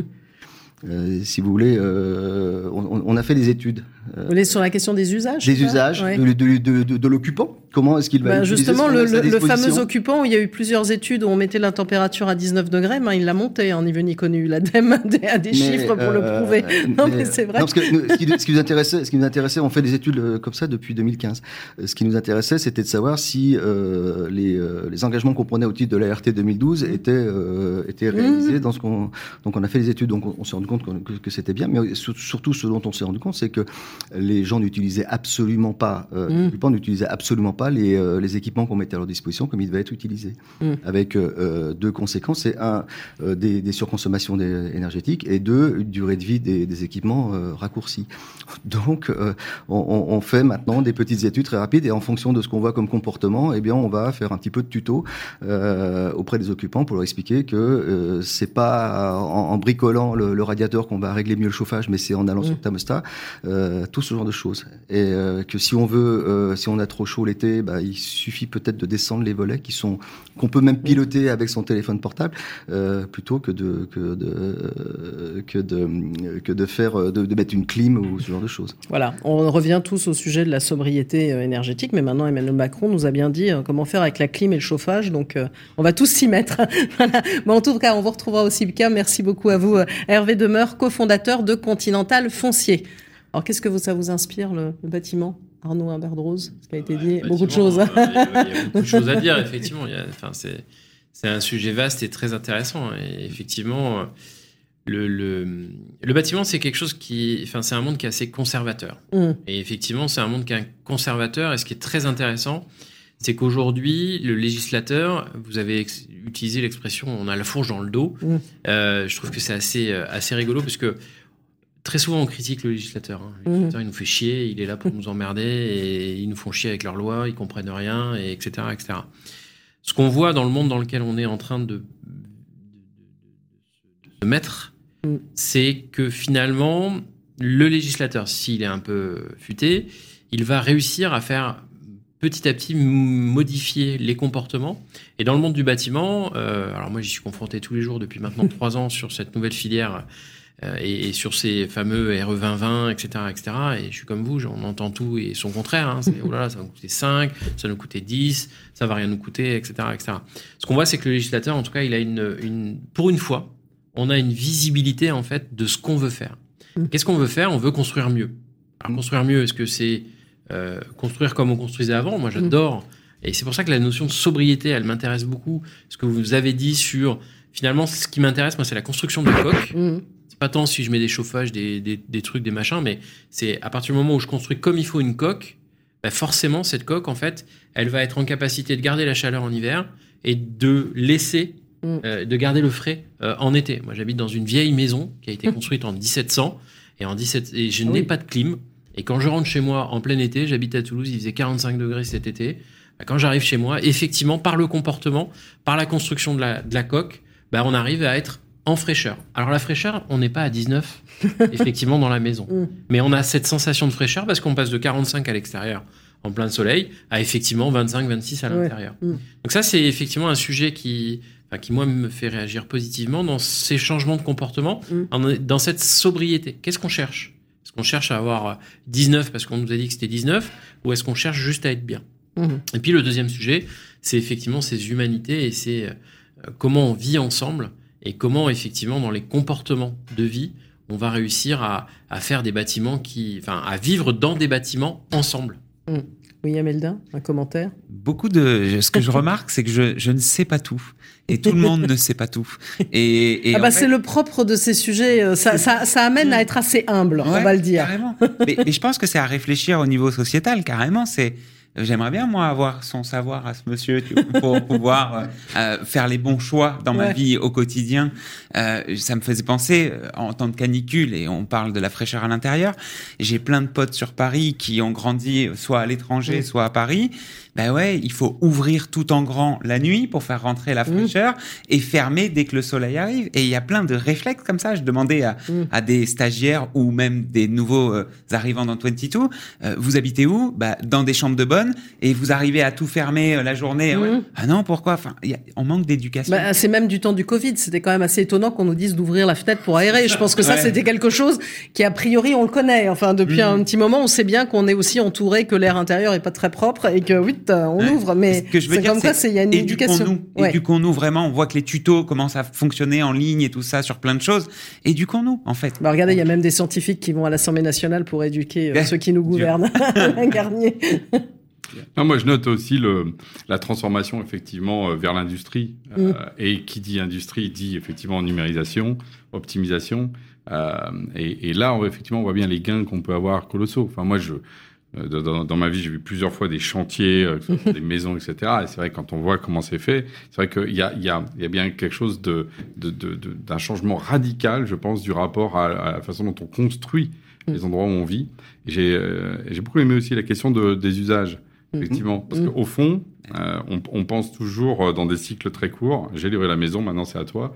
Alors qu'en fait, on voit bien que euh, sur la question carbone, hein, qui est quand même notre sujet du jour, euh, le bilan, il est sur toute la durée. Mmh. Et, que Et, et- et que les usages, ça peut représenter 50% finalement Voilà, et- de, de- de- de- du Voilà. bilan d'un d'un bâtiment. Donc c'est quand même énorme. productif. Mmh, Donc euh, voilà. Et donc c'est c'est là où après on, on revient à la question quelle responsabilité nouvelle on va donner aux habitants? Parce que Mmh. finalement on on l'a pas celle-là. C'est-à-dire que la question de clim ou mettre des volets, Ouais. là aussi c'est aujourd'hui considéré comme une bonne pratique, mais pas comme une, une obligation morale. Je pense qu'il va y avoir des évolutions là-dessus. Un peu comme on l'a eu sur les déchets, par exemple. Euh, que- que- Qu'est-ce qu'était euh, voilà, le recyclage, le fait de jeter les affaires dehors, que c'est insupportable que quelqu'un jette aujourd'hui un papier en dehors de la voiture. Mmh. Je pense que ce sera pareil quand on verra quelqu'un allumer la clim. On, il, on, oh, on sera là. oh, oh. Voilà, je pense qu'il y, a- il y a une évolution morale derrière tout ça. Sur, sur les usages, on s'est posé la question de la, de- de- du degré de numérisation qu'on allait mettre dans le logement. Ouais. Parce qu'on peut tout faire dans un logement. On peut tout régler. On peut aller euh, déclencher la machine à café, lancer le lave-vaisselle à distance, etc. Sauf que ça sert à rien. Ça sert strictement à rien. Euh, euh, Je crois que c'est le, le- il y a un chiffre qui était le corps, c'est 90% des, des, des petites horloges numériques qui sont sur les machines à café sont jamais à l'heure. Mm. Donc ça ne sert à rien. Et donc euh, on s'est cantonné uniquement à, à la gestion euh, des volets roulants pour Mm. pouvoir gérer justement à distance cette, ce confort d'été et au chauffage. C'est tout. Et euh, ça n'a pas d'intérêt d'aller chercher euh, d'autres. euh, en tout cas, en tout cas, on peut, on peut le mettre, mais ces et les gens ne l'utilisent pas. Voilà. Déjà, les amener à utiliser leur application pour gérer le chauffage et gérer le, les volets roulants, c'est top. Si on avait 100% de gens qui utilisaient déjà ça, on aurait fait des progrès considérables. Alors là encore, on pourrait en débattre pendant très longtemps, mais c'est très intéressant ce point de vue aussi sur, sur les usages qui finalement nous concernent tous dans tous les domaines. Alors maintenant, on en a- va arriver à la question de la gestion aussi des déchets avec la dernière séquence de cette émission, Objectif 2050. Allô la Lune, ici la Terre. Objectif 2050.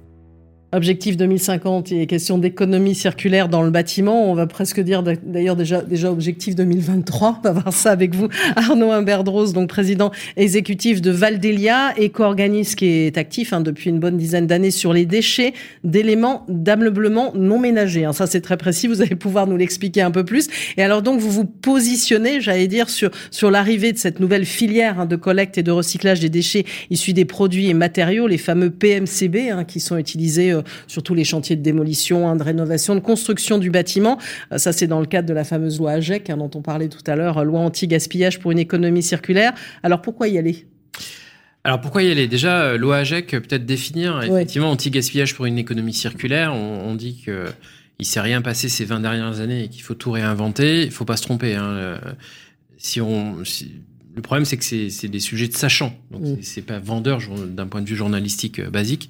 Et merci de nous donner la parole parce que c'est vraiment des sujets qui sont profondément dans le changement de notre quotidien. Oui. Vous l'avez dit tout à l'heure. C'est vrai euh, qu'ils ont l'air aujourd'hui- ardus, mais c'est majeur. en fait. c'est majeur et, et c'est ça qui va nous emmener en fait la sobriété qu'on appelle tous euh, de, nos- de nos voeux. Vous l'avez dit tout à l'heure. Hein, Aujourd'hui, on a plein de déclamations, de déclarations de plein de personnes qui nous expliquent que ça fait euh, 30 ans qu'on fait rien, sauf que quand on voit quelqu'un qui jette un papier dans la rue aujourd'hui, ça nous tous, ça nous crispe tous. Mm. Ça veut bien dire qu'il y a une évolution progressive des mentalités. Et aujourd'hui, on est dans un dispositif finalement où la loi AGEC vient préciser un certain nombre de choses et vient euh, mettre la fourche dans le dos à un certain nombre d'acteurs et un acteur qui est euh, D'ailleurs, la assez France a été précurseur là-dedans aussi, il faut alors le la dire. France, hein. est, et la France est pionnière et Mm. la France est effectivement surveillée sur ses bonnes idées. Alors ça dérange parce qu'effectivement c'est des changements de mentalité, ça dérange parce que c'est des changements de modèle économique, ça dérange parce que effectivement c'est le changement. Mm. Et dans le monde du bâtiment, on est dans un monde conservateur, mais un monde qui finalement est un monde très impliqué. Mm. C'est-à-dire qu'à partir du moment où on est en capacité de l'accompagner, à partir du moment où on est capable de, de faire de la pédagogie, où on est capable de financer, où on est capable de euh, d'accompagner, ben finalement ils sont euh, tout à fait capables de mettre en place euh, ces différents changements. La loi AGEC, c'est ça, c'est la façon dont on va finalement aider Mhm. des gens qui ont euh, le, le nez dans le guidon dans le quotidien à effectivement transformer un peu la façon d'agir.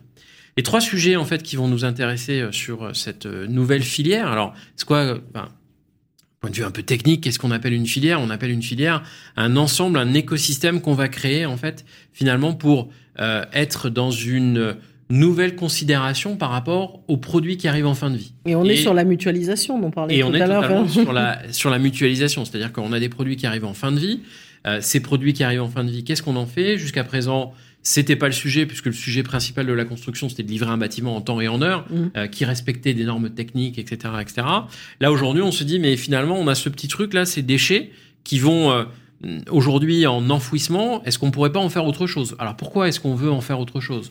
On veut en faire autre chose parce que la raréfaction de la matière première fait que c'est est vachement plus difficile aujourd'hui d'avoir effectivement des quantités et des quantités de bois pour faire de la construction bois, d'avoir des quantités et des quantités de gypse pour faire des plaques de Mm. BA13, etc., etc. Donc l'idée c'est quoi? C'est de dire bah, tout simplement, au début du 19e siècle, on a découvert que la Terre avait des ressources et qu'on pouvait les attaquer Mm. au travers des mines. On a épuisé ces mines, rien ne se perd, rien ne se, tout se transforme. Où sont ces produits-là? Ces produits, en fait, ces matières premières, elles sont dans nos déchets. Et donc l'idée de la loi AGEC, c'est finalement comment je vais réussir à récupérer ces matières premières pour refaire des nouveaux produits Mm. à partir euh, de ces euh, produits en fin de vie. C'est l'idée tout simplement de l'exploitation de la mine urbaine. Alors moi j'adore cette image. C'est une image qui a plus de 25 ans. C'est une image qui vient, qui repart, etc. Mais c'est vraiment la réalité de notre métier du quotidien. Et notre métier du quotidien, c'est bien l'idée de dire je veux créer quelque chose de nouveau. Je veux créer quelque chose de nouveau avec un minimum d'impact sur effectivement euh, notre, nos ressources générales. Donc je vais aller chercher déjà un produit transformé que je vais euh, finalement reséparer pour avoir des matières premières secondaires, pour recréer quelque chose de plus vertueux. Alors donc ça, c'est pour planter le décor. hein, vous voyez, je, je vois en même temps le temps qui tourne parce Ah. que je sais qu'on a beaucoup de choses à dire sur tous les sujets. Donc je parlais de 2023 Oui. parce que l'idée, voilà, Oui. c'est qu'elle se mette en place en, le 1er janvier 2023. Bon, à la base, c'était 2022, comme quoi ça prouve que c'est un peu difficile à, à mettre en place. Il y a eu un cahier des charges, hein, c'est ça, cet été, qui a été, euh, qui a été, euh, on va dire, un arrêté qui a précisé ce fameux cahier des charges euh, assez exigeant? Alors, effectivement, comment ça se met en place? En fait, ça se met en place par la contrainte, c'est-à-dire qu'on Mm. va venir dire à un certain nombre d'acteurs, deux grands types d'acteurs, le metteur en marché, celui qui Mm. fabrique un produit, et celui qui va euh, se débarrasser de ses produits en fin de vie. On va leur dire deux choses. Le metteur en marché, on va lui dire, aujourd'hui, la collectivité, elle en a marre de prendre en charge pour ton compte Mm. euh, tous ces produits en fin de vie et le coût de leur élimination. Et on va te donner une responsabilité. Cette responsabilité, c'est ce qu'on appelle la responsabilité élargie du producteur. Et on va te dire que si tu veux continuer à commercialiser sur le territoire national, il faut que tu fasses deux choses. Un, tu finances. Mm. Deux, tu développes le réemploi et la réutilisation. Et euh, effectivement, tu vas faire en sorte, euh, au travers de la RE 2020 et au travers d'autres réglementations, tu vas faire en sorte finalement d'utiliser plus de matières premières secondaires pour créer des nouveaux produits. Le détenteur, de l'autre côté, on va lui donner aussi des responsabilités, c'est n'élimine plus n'importe comment. Cette conjonction en fait de responsabilités va nous donner en fait un- une planification qui commence effectivement au 1er janvier 2023 avec l'idée de dire qu'à partir du 1er janvier 2023, on doit être en capacité de financer la mise en place de dispositifs à la fois de collecte, de réemploi et de recyclage sur tout le territoire national qui vont permettre le développement progressif du réemploi, de la réutilisation, du recyclage. Vous l'avez dit, c'est facile à dire. Ça fait quatre ans qu'on y travaille. À dire, c'est facile. À réaliser, c'est autre chose. Il y a plein de contraintes dans le bâtiment. Et c'est Mm. ça qui est passionnant. Bah, il y a la contrainte, vous le disiez, c'est, j'imagine que tous ces matériaux ils sont mélangés aussi. On les récupère pas comme ça. Coucou, tiens, il y a un petit bout de ça, un petit bout de ça, un petit bout de ça. Non, je crois pas. Hein. C'est exactement ça. Il y a plein de contraintes. Il y a des contraintes d'abord euh, du c'est coutume qu'il va falloir Mm. transformer. Et Mm. nous, on est plutôt pour euh, une écologie du pas à pas, c'est-à-dire que la transformation, euh, c'est pas violent, c'est progressif si on veut que ce soit euh, durable. Mhm. Et donc, euh, c'est effectivement changer les comportements. Changer les comportements, ça passe par le tri au pied du chantier Mhm. base, basique. Si je veux recycler mes produits, si je veux être en capacité de réutiliser ces matières premières secondaires, il faut que chaque produit soit bien contingenté. Et on le voit dans le chantier, c'est facile parce que c'est pas forcément les mêmes ouvriers qui vont utiliser les mêmes matériaux au même moment. Donc, euh, dès lors qu'on met une logistique, dès lors qu'on fait de la supply chain intelligente, on est capable d'avoir ce, cette séparation des produits. Et puis de l'autre côté, c'est effectivement comment je crée et comment je réindustrialise, réindustrialise pardon, mon territoire pour faire en sorte que ces matières puissent être consommées directement sur le territoire. Mm. Parce que Oui, parce qu'il y a des objectifs, euh, une dimension locale. On dit aussi de Ah. faire en sorte d'avoir une collecte, on va dire de quoi collecter, c'est ça, euh, de l'ordre de, une distance de, de, de l'ordre de 10 km, c'est ça, 20 si vraiment euh, c'est impossible et qu'on est dans des zones peut-être un peu, un peu compliquées. Mais l'idée, c'est de, de, de mailler le, le territoire pour être Alors- au plus près de, de cette collecte. Et Alors sur le local, en fait, il y a deux sujets. Il y a d'abord effectivement éviter les dépôts sauvages, c'est la Mm. base même de cette de cette réglementation. C'est aujourd'hui effectivement, on peut reprocher beaucoup de choses à beaucoup de gens, mais on va dire que 99% des artisans veulent ont la bonne volonté. Ils n'avaient jusqu'à présent pas les bons outils Mm. pour pouvoir éliminer dans des bons endroits au bon moment euh, leurs produits en fin de vie dans des bonnes conditions. Donc là, on crée en fait tout un réseau, toute une capillarité de points de collecte. Et la base de notre euh, philosophie chez Valdelia, et c'est pour ça qu'on est plutôt euh, tourné vers les professionnels, c'est de dire à l'artisan, bah, finalement, comment, plutôt que de t'envoyer sur la déchetterie municipale où tu vas croiser monsieur et madame Michu qui sont à la retraite, qui vont te faire perdre du temps, etc. Comment je crée un point sur lequel tu vas pouvoir déposer tes produits en fin de vie dans de bonnes conditions Le meilleur endroit, c'est là où tu achètes tes produits en neuf pour les appliquer. Parce qu'en général, le matin, tu vas chercher tes plaques de BA13. Donc, comme tu as fini le chantier le soir, ben, le matin, quand tu vas chercher tes plaques de BA13, tu as tes trois sacs de produits en fin de vie et tu viens les déposer. Mm. Donc le premier élément de maillage à effectivement moins de 10 km, c'est l'ensemble de ces points d'apport volontaires. Et pour ce qui nous concerne chez Valéria, on est associé au groupe Chausson et à un certain nombre d'autres distributeurs qui ont vraiment cette volonté de aussi transformer un peu leur métier Mm. avec plus de services, plus de proximité pour les artisans, plus de capacité à générer cette économie circulaire ensemble. Mhm. Deuxième notion de proximité qui est importante, c'est la fabrication sur le territoire national, l'exploitation de ces matières premières secondaires sur le territoire national. On dit souvent que, euh, et de plus en plus, que euh, la France s'est éloignée de l'Afrique, la France s'est éloignée de, de nos sources de matières premières. Mmh. On en a une quantité astronomique par les biens de consommation qu'on a assimilés, accumulés pendant des années et des années. Aujourd'hui, la, res- la, la, la ressource qu'on est en capacité de gérer sur le territoire national est exceptionnelle. La RE 2020 est un facteur d'espoir phénoménal. Pourquoi? Parce que on va rentrer dans une phase de rénovation importante. Mm. Elle fait partie de la sobriété. Si je ne mets pas en place le dispositif de collecte, de traitement des produits matériaux construction bâtiment en parallèle de la RE 2020, en fait, je vais tout simplement jeter plein de choses dans, dans des décharges Mm. sans aucune utilisation. Si je le mets en parallèle, et c'est là où le législateur devient futé, ben finalement, pour créer ces nouveaux produits dont je vais avoir besoin pour la rénovation, ben je vais avoir les matières premières secondaires parce que avant de reposer une porte, on en dépose une. Voilà, jusqu'à aller jusqu'à la création de banques de matériaux, mais ça, on pourrait évidemment Y en parler. Alors, il y a des objectifs, hein, je vous invite tous à les regarder, parce que bon, à peu près, on reste sur la même chose pour le, le béton et puis le Oui. métal, qui est très bien, on va dire, recyclé pour le moment, mais il faut accélérer sur le bois, le plâtre encore plus, hein, il y a beaucoup de choses, les plastiques aussi, parce qu'on sait à quel point, donc voilà, ça, ça, ça définit aussi tout, tout, tout, tout cela. hein. Vous, vous êtes candidat? À, Oui. à l'agrément, évidemment, de cette nouvelle filière. Euh, vous n'êtes pas le seul. Vous pourriez, euh, je sais pas, tous travailler ensemble Alors, on travaille, hein alors, on travaille tous ensemble. Déjà. Que Et vous, vous avez déjà aussi mis en place des expérimentations pour montrer que finalement, c'est avec tous les acteurs que ça va pouvoir se faire. C'est ça qui est intéressant, et c'est tous les débats qu'on a eu dans toute cette matinée, hein, c'est les humanités. C'est-à-dire qu'à un Mm. moment donné, on fait chacun dans son coin ou on fait ensemble. Donc effectivement, chacun dans son coin, on va porter en fait une vision spécifique. Mais c'est ces visions spécifiques qui vont s'accumuler et qui vont permettre en fait le développement d'une humanité qui va être beaucoup plus performante. Euh, typiquement, euh, euh, certains d'entre nous vont plus travailler sur le bois que sur le plâtre, d'autres vont travailler plus sur le plâtre que sur le bois. Et finalement, on va se rendre compte que l'ensemble des matériaux va être couvert parce que chacun individuellement aura progressé sur un sujet et le collectif, en fait, aura fait progresser l'ensemble l'ensemble des sujets. Donc oui, on est quatre candidats à, cette, à cet agrément. Euh, pourquoi quatre candidats? C'est tout simplement parce qu'il y a 42 millions de tonnes à Oui, gérer. même. Ouais. Et pour finir, si vous le permettez, pourquoi euh, plutôt les déchets des professionnels que les déchets des ménages? C'est tout simplement qu'on a un facteur 10 entre le volume de déchets professionnels, toute catégorie de déchets confondus. Qu'on parle de votre ordinateur portable que vous gérez d'un point de vue professionnel ou qu'on parle effectivement de votre mobilier, on a dix fois plus de déchets professionnels. Aujourd'hui, jusqu'à présent, ces déchets professionnels étaient peu pris en compte par le législateur. La seule chose qu'on vous demandait, c'est surtout tu le jettes pas à la rivière. Donc ça, c'était facile. Mais derrière, s'il allait en enfouissement ou s'il allait en incinération, c'était pas trop grave. Aujourd'hui, avec la loi AGEC, on commence à se dire, mais attention, ces déchets professionnels, ils doivent aussi participer à l'effort général.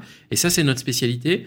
C'est adresser aux professionnels une prestation de service de qualité qui va leur donner envie, finalement, de rentrer dans ces démarches de réemploi, de réutilisation et de recyclage. Voilà. Et donc, 1er janvier 2023, a 1er janvier priori, 2023. tout va changer.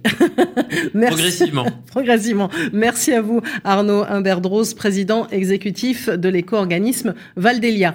Allez, je vois qu'on a été très bavard parce qu'il y avait plein de choses à dire. Vous avez les uns et les autres un mot de conclusion pour terminer cette émission, William Elda Riche des sujets euh, à éduquer au général à tout le monde, euh, des superbes idées, de super partis pris. Enfin, c'est un sujet qui est au cœur de notre actualité et qui doit rentrer au cœur de notre humanité dans toutes nos actions quotidiennes. Et on manque d'informations pour y aller. Donc, euh, je sais pas, trouvons le moyen de se parler tous et de se partager notre savoir. Et en fait, ce qui me rassure là-dedans, c'est que le propre du cerveau, c'est de savoir créer en communauté et d'évoluer. Tant mieux, on va redevenir humain. Jolie euh, conclusion, Hervé Merci. demeure. Non, non, je suis pareil, je suis un peu, je, je partage tout à fait le, ce qui vient d'être dit. Si tous les gars du monde voulaient bien se donner la main, euh, Comme euh, disait la euh, chanson. Paul Fort. Ouais, C'était, non, c'est, vrai, je, je- je suis enchanté parce que, en fait, j'imaginais même pas une seule seconde qu'on puisse mettre de, de, d'une stratégie bas carbone dans le, dans le métaverse, pas plus que dans l'intelligence artificielle. Et ça m'amène à réfléchir sur effectivement, moi j'étais plutôt, euh, je suis d'une génération où on regarde ça plutôt d'un, plutôt d'un mauvais œil. Et puis finalement, mon, mon regard vient de changer euh, grâce à grâce à cette euh, grâce à, à cette matinée. C'est, le point positif. Je, je, je- je pense que ce qui m'amène à penser qu'effectivement le- les choses sont vraiment enclenchées maintenant Oui. et que euh, il y aura pas de retour en arrière. Et ça, je trouve que c'est quand même plutôt positif. Alain Garnier. Moi, que- justement, la, la- la dernière séquence, et elle fait le lien avec tout ça. Effectivement, c'est vraiment la question de, de travailler ensemble. Mm. Et puis d'avoir une vision globale. Moi, j'ai beaucoup noté la question privé-public, par exemple. Mm. Là, tout d'un coup, plutôt que d'avoir d'un côté, on privatise et après, euh, on va à la décharge publique. Tout d'un coup, c'est, ah non, on va aller faire ça au même endroit. Et je trouve que ça, ce point de retour, cette relocalisation, euh, elle, est, elle est, à mon avis, essentielle. Effectivement, pas opposer euh, le privé et le public, euh, celui qui gagne de l'argent, celui qui en perd pas opposer l'individu à l'entreprise et pas opposer effectivement le bois au numérique. C'est-à-dire que au fond, euh, on a on a on a, on a- vraiment cette question de, de jonction et qu'il faut penser vraiment global. La planète est globale, on doit le devenir nous aussi dans notre pensée philosophique. Arnaud Humbert-Drose. Euh, moi, je vais retenir deux mots qui, pour nous, sont essentiels. C'est effectivement euh, collaboratif et pédagogie. Puisque du coup, euh, je pense que la base même de l'humanité, c'est le vivre ensemble. On l'a vu avec le Covid. Euh, plus personne supportait en fait de rester chez soi tout seul euh, comme un con. Euh, alors que effectivement, un certain nombre de sujets nous poussent à l'individualisme. Là, on se rend compte qu'on aime bien être ensemble quand même. Et du coup, on est ensemble pourquoi Pour regarder un match de foot d'Mbappé ou pour essayer de créer un nouvel avenir? Avec de la pédagogie, avec de la connaissance. essayons d'expliquer à M. Mbappé que le char à voile, c'est pas forcément la solution. Voilà. Et euh, boycotter ou pas euh, la Coupe du Monde au Qatar. Bon, on peut renvoyer sur plein de sujets. Allez, on va juste résumer. Humanité, ça a été le fil conducteur et je trouve que c'est plutôt agréable pour euh, ce nouvel épisode d'Allô la Lune, ici la Terre. Merci en tout cas encore à tous les quatre et à très bientôt sur Carbone Zéro, la radio. Allô la Lune, ici la Terre. Une émission à réécouter et télécharger sur le site de Carbone Zéro la radio et sur toutes les plateformes de streaming.